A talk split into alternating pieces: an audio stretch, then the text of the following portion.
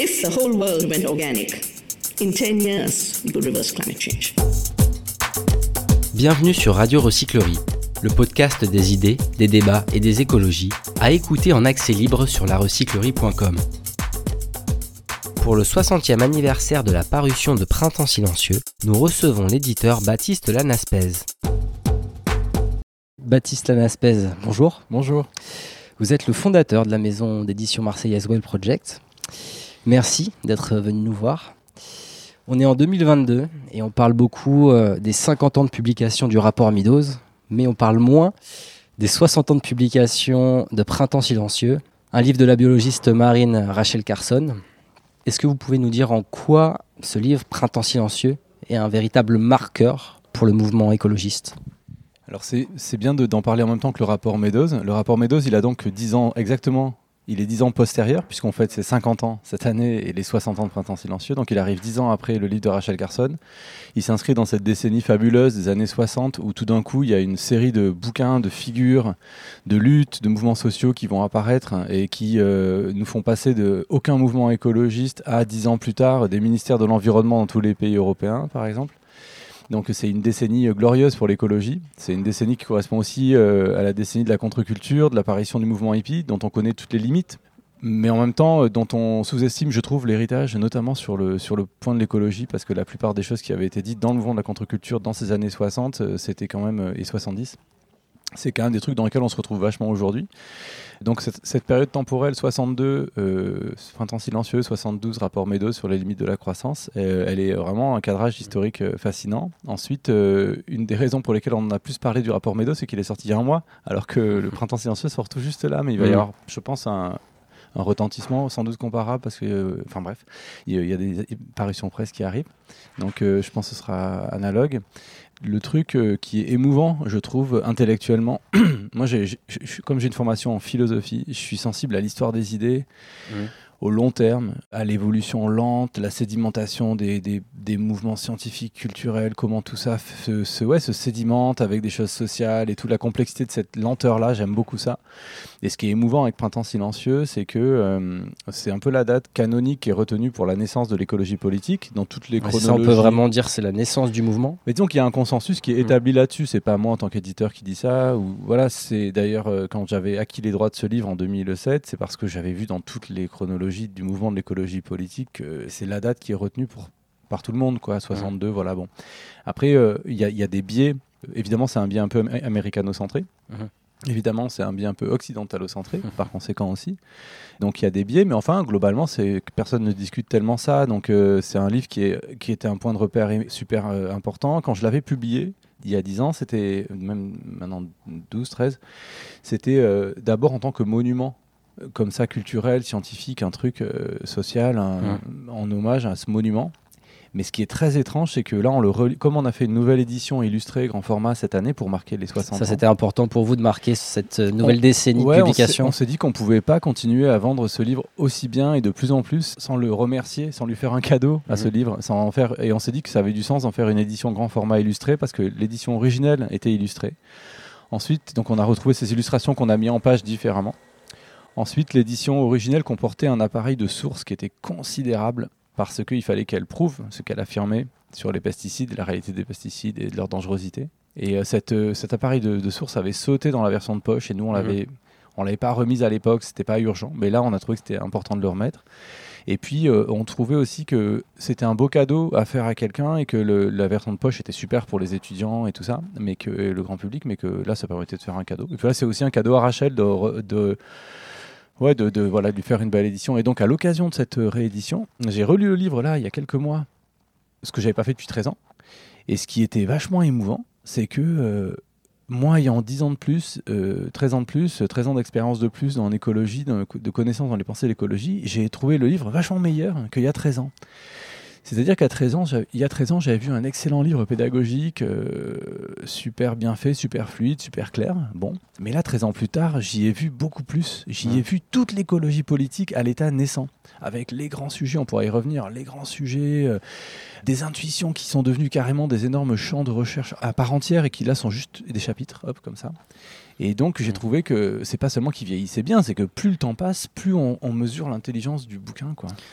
En quelque sorte, elle a réussi à articuler euh, écologie scientifique et écologie politique, est-ce qu'on peut dire ça Dans un univers très masculin, il faut aussi le souligner. Alors, ouais, sur la question de la dimension féminine du livre, alors rétrospectivement. On est deux hommes au micro. ouais, mais ça ne nous empêche pas de parler de ça, je pense, avec nos biais aussi, en ayant conscience de ces biais. Donc rétrospectivement, moi que je vous dis, je me passionne pour l'histoire des idées, notamment l'histoire de l'écologie comme mouvement culturel global, transversal. C'est ça qui me motive depuis le début de la création des éditions Wild Project, c'est justement de faire l'histoire de l'écologie comme mouvement culturel complètement révolutionnaire à travers la publication des livres fondateurs.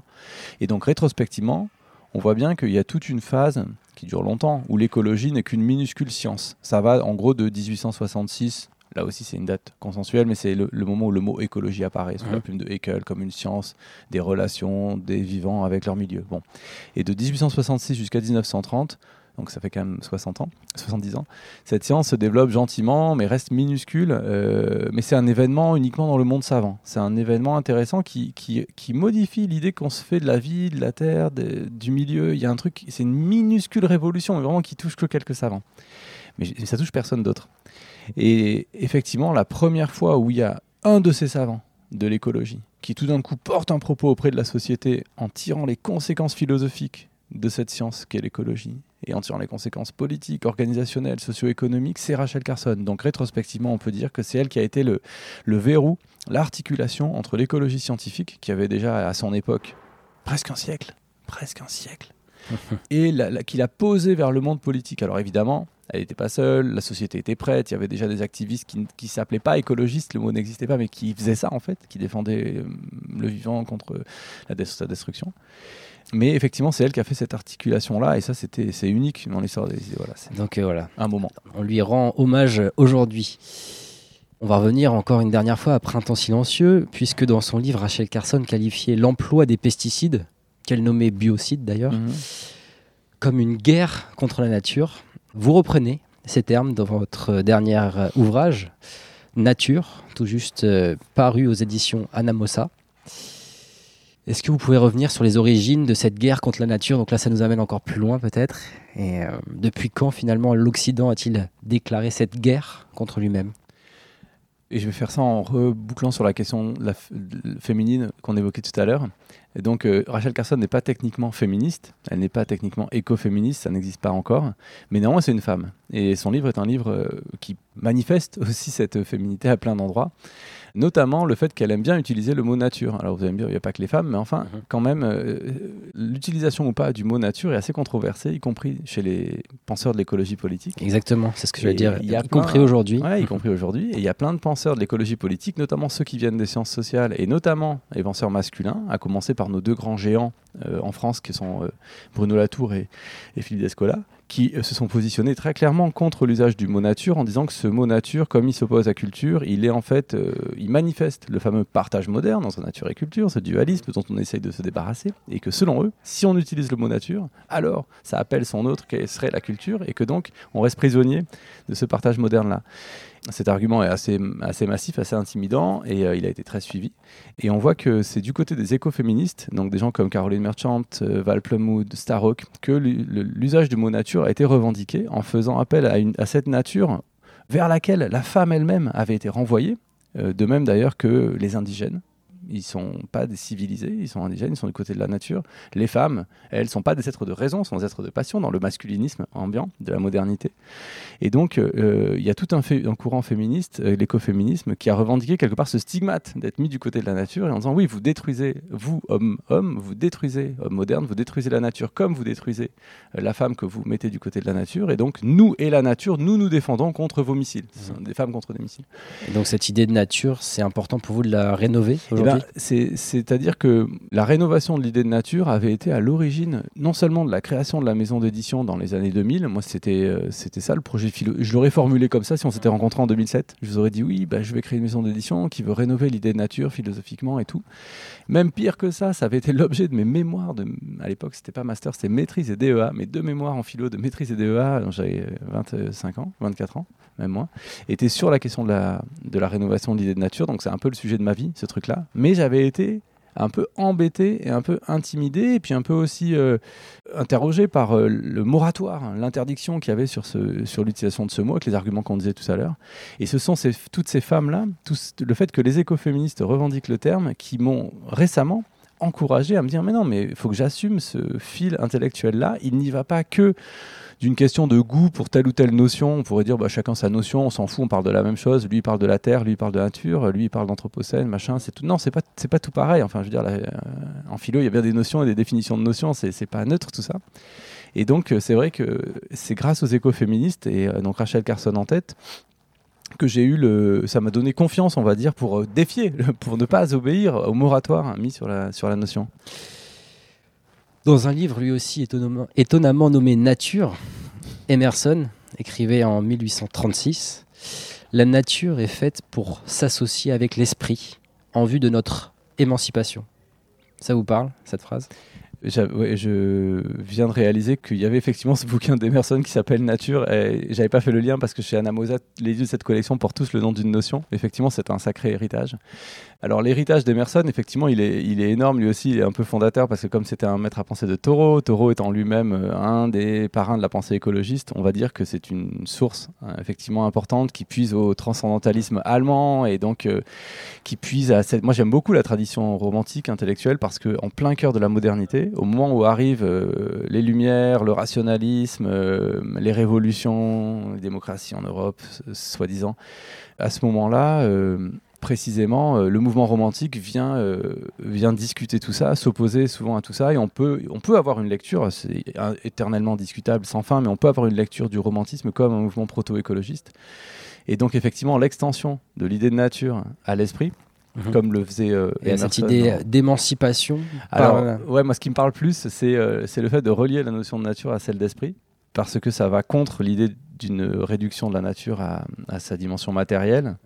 Ce qui nous amènera à l'idée centrale du, petit bouquin que j'ai fait chez Anna Mosa, c'est l'idée que pour la modernité, cette fameuse nature qui s'oppose à la culture, celle du partage moderne, celle de la guerre contre la nature du reste, c'est une nature qui est matérielle, qui est inerte, qui n'a pas de signification, pas de sens, pas de projet, pas de valeur, et qui est celle d'un cosmos silencieux, vide, dans lequel l'humain est vachement isolé. qui est l'idée de la nature qui domine aujourd'hui, on peut dire, en l'idée de- Occident. ouais, ben, ben, non seulement en Occident, mais comme euh, la plupart des pays du Sud ont été ont subi une modernisation, enfin c'est spectaculaire dans les formes d'organisation économique, sociale et tout. euh, on va en Chine, on va au Japon, on va en Corée, on va en plus en plus partout. C'est une idée qui euh, Le virus s'est propagé. ouais, qui, qui quand même maintenant, est, on peut dire, est dominante à l'échelle du monde. Mais néanmoins, les oppositions à cette idée sont elles aussi mondiales et très répandues. Mais tout ça pour dire que, en tout cas, euh, penser la nature de façon homogène à l'esprit, c'est sans fin, on pourra y revenir, mais ça, ça me parle. L'idée d'émancipation, par contre, c'est un sujet beaucoup plus épineux pour moi et compliqué parce qu'elle est tellement reliée à l'idée de révolution, de lumière, de démocratie, qui a été une valeur hyper euh, centrale en Occident, que j'ai plus de réticence. Je suis pas contre l'émancipation, évidemment, mais euh, je, je me méfie. Je citais une phrase d'Emerson. Votre livre contient aussi des phrases saisissantes. Notamment, il y en a une qui sort peut-être du lot, c'est une lutte écologiste conséquente, nécessairement décoloniale et inversement. Ouais, alors effectivement, c'était une, une idée qui était importante pour nous l'éditrice a proposé de. Je dis nous avec l'éditrice et, et donc l'éditrice a proposé de la mettre en couverture du livre et je trouvais que c'était un bon choix, donc ça devient un peu l'idée clé du bouquin. Et elle fait un, un job qui n'a pas été fait, euh, à ma connaissance, tellement jusqu'à maintenant. En général, sur les questions d'écologie décoloniale, en général, la, la, la doxa, l'idée reçue, c'est qu'il y aurait un mouvement écologiste qui serait blanc, qui serait sur la protection de la nature, en gros et qu'il il fallait aller contre ce mouvement écologiste blanc pour lui opposer un mouvement écologiste nouveau qui serait lui décolonial et qui serait centré sur euh, des communautés non blanches. Je comprends cette idée, mais euh, je trouve qu'elle est vraiment regrettable et dommage, même si elle n'est elle pas, elle est pas entièrement fausse sur le plan historique.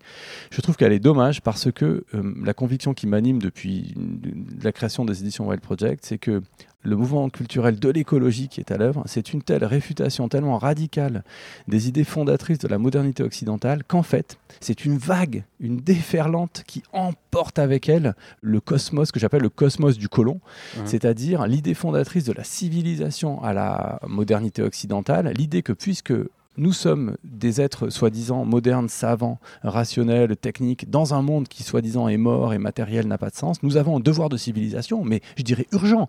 Cette guerre contre la nature, elle procède du fait que nous sommes menacés par cette nature chaotique, matérielle, qui n'a aucun sens. C'est un vrai danger. Le colon est terrifié par tout ce, non-sens. Euh, ces indigènes dangereux, ces femmes aux pulsions incontrôlables, cette nature inerte, tout ce chaos. Il faut mettre de l'ordre avec le fusil, la route, l'école, l'État c'est indispensable, le droit, pour mettre fin à cet état de nature qui est un état de chaos.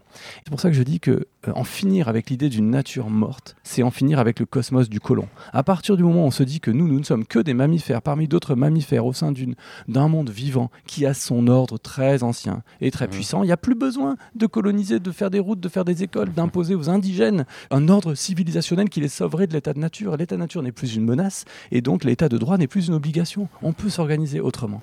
Donc cosmos vivant, vous dites, nature vivante, et aussi nature qui s'inscrit dans plusieurs formes de sociétés, dans des sociétés de sociétés. Mhm.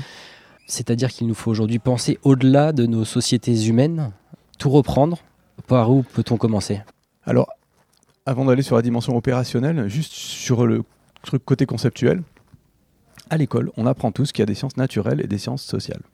Par social, on sous-entend humaine. Ça veut dire quoi? Ça veut dire que dans notre cerveau, dans nos livres, dans nos bibliothèques, il y a l'idée que d'un côté il y a de la nature, de l'autre côté il y a de la société. Ça veut dire quoi? Ça veut dire que la nature n'a rien à voir avec la société. On a tous grandi avec ça. De la maternelle, je veux dire, euh, aux études supérieures, à la thèse, c'est ça le partage moderne.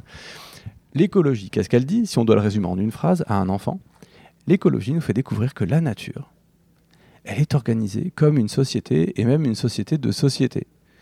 Et donc la nature est fondamentalement sociale. À partir de là, euh, ça veut dire que le rangement de nos bibliothèques, de nos savoirs, de nos cerveaux, de nos écoles est complètement anachronique et foireux. C'est là où la recomposition théorique de l'écologie, elle est phénoménale. Donc de manière opérationnelle très simple, la première chose, c'est peut-être de redisposer nos bibliothèques. Disons que le propos du petit livre Nature, là, il était très centré sur euh, la, remise en ordre conceptuelle et théorique. C'était un livre de cadrage un peu manifeste comme ça. Donc, euh, effectivement, ce qu'on fait chez Wild Project, c'est qu'on essaie de recomposer nos savoirs. Mais maintenant, je suis le premier à dire que cette recomposition théorique n'a aucun sens si elle n'est pas liée à une recomposition pratique. Donc, euh, juste, je finis avec la parenthèse. J'ai un peu du mal à ranger mes bouquins Wild Project dans ma bibliothèque. Il y en a un qui se situe du côté politique, de l'autre au niveau de la poésie. Donc, je, m'y perds un peu avec vous. Et nous-mêmes, en ce moment, on est en train de faire un petit, un mini chantier dans la maison d'édition parce qu'on a une bibliothèque qui comporte quelques centaines de bouquins et on essaie de lui trouver un nouvel ordre qui ne soit pas l'ordre habituel et on galère. Ça fera l'objet d'un autre podcast, comment bien ranger sa bibliothèque euh, écolo. Mais après, pour essayer de répondre, euh, en tout cas d'esquisser un mini début de réponse à la question de si la nature est une société et si donc nous autres, humains, êtres sociaux, nous nous intégrons dans ces sociétés humaines, euh, quelle est opérationnellement par comment on fait, qu'est-ce qu'on doit faire, par quoi on commence. J'avoue que effectivement, le chantier est abyssal, puisqu'aujourd'hui on n'est pas organisé comme ça. Aujourd'hui, on est organisé, les sociétés humaines sont organisées comme une espèce de front de résistance et de lutte à une nature qui est un ennemi et qu'il faudrait euh, dompter. Euh, il faudrait même s'émanciper de la nature carrément pour arriver. Donc, euh, c'est l'extrême transhumaniste. L'émancipation absolue de cette condition naturelle qui serait la nôtre. Euh, mais dans l'immédiat, moi, moi, ce que je vois comme réponse et l'intérêt de réfléchir sur la notion de nature, c'est que si nous sommes des membres de la nature entendue comme société, et que nos sociétés humaines doivent s'insérer dans les sociétés naturelles, ça veut quand même dire que l'ampleur de la réorganisation écologique de notre monde socio-économique est quand même complètement monstrueuse et qu'il ne s'agira pas de petites mesures superficielles. C'est pas avec une petite mesure fiscale par-ci par-là qu'on va y arriver. Mmh. C'est colossal. Le chantier est colossal. Alors, j'ai une grande question pour vous. Vous êtes philosophe. Pourquoi philosopher aujourd'hui? Pourquoi philosopher alors qu'on nous parle sans cesse d'urgence, urgence écologique Est-ce qu'il n'est pas temps justement de quitter un peu les bibliothèques pour aller sur les lieux de lutte? Alors je pense d'abord que, encore une fois, théorie et pratique doivent marcher ensemble pour être intelligent. Une pratique sans théorie, c'est complètement stupide, et une théorie sans pratique, c'est stérile. Donc euh, il n'y a aucun problème qu'il faut faire les deux en même temps. Alors êtes-vous euh, vous-même euh, militant? Alors, d'abord, quand je dis pratique, c'est la pratique, c'est pas que la militance. Par exemple, en tant qu'éditeur, là aujourd'hui, on est en train de, de, regarder de plus près, grâce à mon collègue Marin Schaffner, qui a créé l'association pour l'écologie du livre, regarder plus près l'organisation de notre propre activité d'éditeur pour la rendre plus écologique et de voir au sein de la filière du livre comment est-ce que cette filière pourrait être encore plus écologique. Donc ça, c'est aussi ça. Et après, il y, a la, pratique militante, mais aussi, enfin, il y a tout un tas de pratiques, la pratique citoyenne éventuellement, il y a plein de trucs, quoi. Mais euh, je dirais que... Finalement, ma question, c'est comment créer du lien entre philosophes et militants de terrain sans vouloir les séparer? Comment justement créer Mhm. des alliances? Alors, juste avant sur l'urgence, c'est un point super important. Vous disiez, ouais, les livres, c'est bon, ça va, on a compris les gros pavés, c'est l'urgence. Là-dessus, on a vraiment, nous, un propos auquel on tient beaucoup chez Wild Project, c'est qu'on distingue vraiment ce qu'on appelle l'écologie des médias et l'écologie des livres. C'est-à-dire que l'écologie des médias, elle est sous le signe de l'urgence et des solutions, mais elle a tendance parfois à patiner un petit peu dans la smoule, c'est-à-dire qu'en fait, c'est tous les jours l'urgence depuis maintenant six décennies. C'est l'urgence, c'est l'urgence, c'est l'urgence, c'est la solution, c'est la solution, c'est la solution. Le lundi, j'arrête de faire pipi sous la douche. Le deuxième jour, le mardi, je change de moteur de recherche, je passe sur Ecosia. Le troisième jour, j'ai sauvé le monde. Demain est là, demain et tout ça. Voilà, on a trouvé toutes les solutions. Et donc, cette espèce de d'exigence du changer tout tout de suite par des petits trucs, nous, on est assez méfiants avec ça. Et donc, l'écologie des livres, c'est justement celle qui nous ouvre vers un siècle d'un mouvement intellectuel d'une profondeur énorme comparable aux Lumières. Les Lumières se sont pas faites en un jour. Moi, je suis pas un fan des Lumières, mais je veux dire, les Lumières, c'est un siècle de philosophes qui ont amené un changement de euh, régime gouvernemental. On est passé de la monarchie à des républiques. Bon, je veux dire, ça a pris un siècle. Donc, euh, je pense que là, l'ampleur de la révolution est telle que c'est pas en arrêtant, en faisant pipi sous la douche, je veux dire qu'on va arriver à ce qu'on veut. Donc, euh, le livre me semble fondamental. Et sur le lien entre philosopher et agir, il n'y a jamais eu. J'ai 45 ans et donc, euh, dans les années 80, 90 et 2000, il n'y a jamais eu une telle percolation entre les mondes sociaux, militants notamment, et les mondes intellectuels que dans les années 2010, et notamment depuis 2015, depuis la COP21. Mais c'est hallucinant, c'est-à-dire que Donc c'est en cours finalement. c'est hallucinant. Ça pourrait être encore plus, mais moi j'ai jamais connu ça. C'est magnifique. C'est-à-dire que vous allez à la ZAD, les gens lisent les livres de Wild Project, euh, Dehors, euh, Passagers clandestins, euh, Zone sensible. Ils sont là, ils les, ils les lisent, ça nourrit leur lutte. Nous, on regarde ce qu'ils font à la ZAD, on est complètement, notre ligne éditoriale, elle est bousculée par des trucs comme la ZAD et par d'autres luttes. Et donc, je veux dire, il y a une porosité mutuelle qui rappelle les années 70, justement, Larzac, Gueule ouverte et tout ça. Et ça, c'est super émouvant aussi.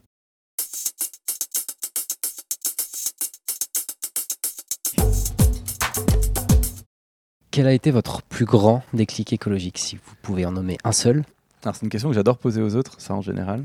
Euh, moi, je peux. Il y, a- il y a un événement qui, dans ma, dans mon, mon- ma mythologie personnelle, on va dire, euh, marque la révélation. Je sais pas comment dire ça, la révélation vraiment que j'allais me consacrer aux pensées de l'écologie pour au moins 10 ans. Je me le suis dit comme ça le, le jour où ça s'est produit. Je me suis, dit, je la- je me suis dit putain merde, j'en ai au moins pour 10 ans. Comme quand vous rencontrez quelqu'un, vous tombez amoureux, vous vous dites putain merde, là c'est parti pour une très longue histoire. Quoi. un truc de cet ordre-là. Euh, J'étais dans un bus euh, qui allait de New York à Boston parce qu'à l'époque j'avais passé un an à New York et euh, dans ce bus j'avais emporté avec moi les épreuves d'un manuscrit qui n'était pas encore publié aux États-Unis. C'était en 2002, euh, printemps 2003 qui s'appelait Monster of God, euh, monstre de Dieu. C'était un livre euh, sur la cohabitation de certaines euh, sociétés humaines avec des prédateurs mangeurs d'hommes, prédateurs d'êtres humains. Et c'était un livre que j'ai trouvé d'une intelligence complètement fantastique et qui articulait de l'écologie scientifique, de l'ethnographie, parce qu'il documentait les lieux où ça, ça se passait, et des réflexions philosophiques qui mobilisaient l'Ancien Testament, le livre de Job, le Job mangé par la baleine et tout ça, avec une ampleur comme ça presque civilisationnelle sur notre rapport à, à la nature, au sauvage, notre condition de proie, aussi notre statut de viande. Nous ne sommes pas que des, en tant qu'humains, nous sommes aussi des proies. C'est hyper fort dans notre histoire, euh, dans l'évolution de l'espèce humaine. Ce livre m'a complètement renversé le cerveau, mais c'était physique. J'ai l'impression que le sang se mettait à circuler différemment dans, ma tête, et je me suis dit bon bah là, mon pote, t'es parti pour 10 ans, et il faudrait, je sais pas, écrire un livre, faire une maison d'édition. Et d'ailleurs, j'ai fait la maison d'édition quelques années plus tard, mais je n'ai jamais écrit le livre à ce sujet-là. Et aujourd'hui, en 2022, ça nous fait 20 ans plus tard, le petit livre Nature, quelque part, il règle aussi les comptes avec cette euh, petite révélation de- du bus de Boston de 2003. Et on le recommande à nos auditeurs et auditrices, ce qui est très bon ce petit livre. Les livres, justement, vous en avez lu beaucoup dans votre vie. Est-ce que vous pouvez nous en conseiller trois Trois indispensables qui pourraient comme ça nous, nous bouleverser, comme vous venez de raconter, mais aussi peut-être nous guérir? vous en parlez dans, dans votre livre aussi euh, de l'importance de Mhm. régénérer la nature en nous. Ouais, la question de la guérison, y compris mentale, était un, un truc central dans cette histoire de, de, de ce petit livre Nature. Il y a trois bouquins qui me viendraient au sein des, des éditions Wild Project. Il y a euh, clairement La mort de la nature de Caroline Merchant, qui est un truc fondateur de, de l'écoféminisme et des humanités écologiques en général, qui est un immense, immense livre. Euh, il y a un livre de Val Plumwood qui s'appelle Dans l'œil du crocodile, hein, où elle raconte aussi notre condition de proie et comment l'expérience d'avoir été quasiment mangé par un crocodile a changé en partie sa vision du monde. Et puis euh, c'est cruel. Qu'est-ce que je pourrais dire comme troisième bouquin? Je sais pas. euh, avec mon collègue Marin Schaffner, euh, on a fait un petit bouquin dans lequel on a rassemblé les 60 extraits des livres selon nous les plus importants sur l'écologie, Mhm. qui s'appelle Les pensées de l'écologie. Et donc dans cette anthologie, il y a encore 60 bouquins. Donc ça permet de réouvrir la question. Bien joué. Dernière question. Comment voyez-vous le monde dans 20 ans si nous parvenons à rénover rapidement cette euh, idée de nature, cette idée originelle de nature? Alors, euh, je partage l'idée que Isabelle Stengers avait formulée que bah, concernant les questions d'effondrement, etc., faut pas s'attendre à un big flash, à un grand soir de l'horreur où tout d'un coup les lumières s'éteindraient d'un seul coup. En un sens, elle dit c'est pire que ça. C'est-à-dire que ça va être une sorte de, tout va se déglinguer progressivement. Euh, moi, un des trucs qui a pas mal changé ma, vision sur ces questions depuis 2-3 ans là, et c'est présent aussi dans le petit livre Nature, c'est euh, cette étude d'une médecin américaine, je sais plus quelle était sa spécialité, qui euh, a fait un bouquin qui s'appelle euh, Le décompte, dans lequel elle dit qu'en d'ici 2050, la moitié de tous les hommes sur la planète, tout continent confondu, seront stériles et que l'autre moitié aura un- un- une fertilité tellement faible qu'il faudra sans doute recourir à la PMA pour faire des enfants. C'est hyper documenté, c'est hyper sérieux, c'est un truc complètement hallucinant et c'est un des éléments du déglinguage euh, général. Des pandémies, il y en aura d'autres. Euh, la possibilité d'une pandémie bactérienne, je préfère même pas l'envisager, mais en même temps, on peut pas ne pas l'envisager, c'est complètement terrifiant. Et donc, euh, il y a un sacré paquet de trucs dans cette destruction de la nature, euh, dans cette guerre contre la nature. On dérègle tellement de boulons, enfin, on dévisse tellement de boulons. euh, enfin, la métaphore mécaniste n'est pas bonne, mais on touche tellement de variables que ça va nous péter à la gueule. Ça nous a déjà pété à la figure. Donc, je pense qu'il y a un, un arrière-plan de déglingage spectaculaire du système monde sur un fond de robustesse colossale, puisque la, Terre ayant 4 milliards d'années, euh, elle a aussi pas dit son dernier mot. Donc il y a ce, ce fond de déglingage, je dirais, écologique, qui concerne la santé des êtres humains. Et sur ce fond de déglingage, je pense que ça va être effectivement le bal des n'importe quoi, c'est-à-dire qu'il va y avoir sans doute une intensification des mm, trumpisme, bolsonarisme, dans cette panique où on comprend plus comment le monde marche, dans cette inquiétude, inégalité qui augmente, machin et tout, mais en même temps, je vois pas comment ça peut ne pas nourrir et renforcer les luttes écologistes qui quand même ne cessent de se structurer de plus en plus. Et le jour où les... Ça c'est un peu, si je veux jouer à Madame Soleil, je veux bien faire celle-là, prendre les paris.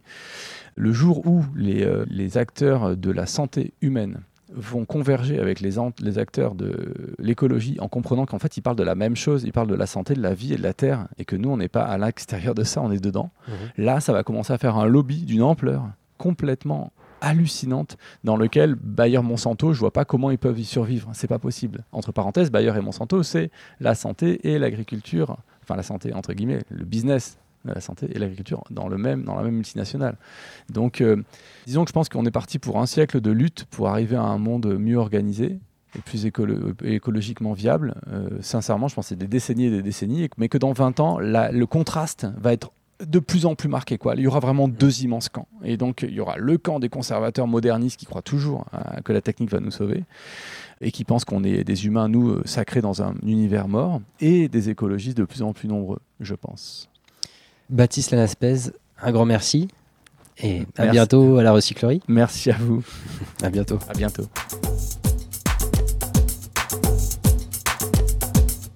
If the whole world went organic, in 10 years, we could reverse climate change. Toutes nos émissions sont disponibles en podcast sur larecyclerie.com. Oui, mais est-ce que si moi je fais un truc tout seul, ça sert à quelque chose?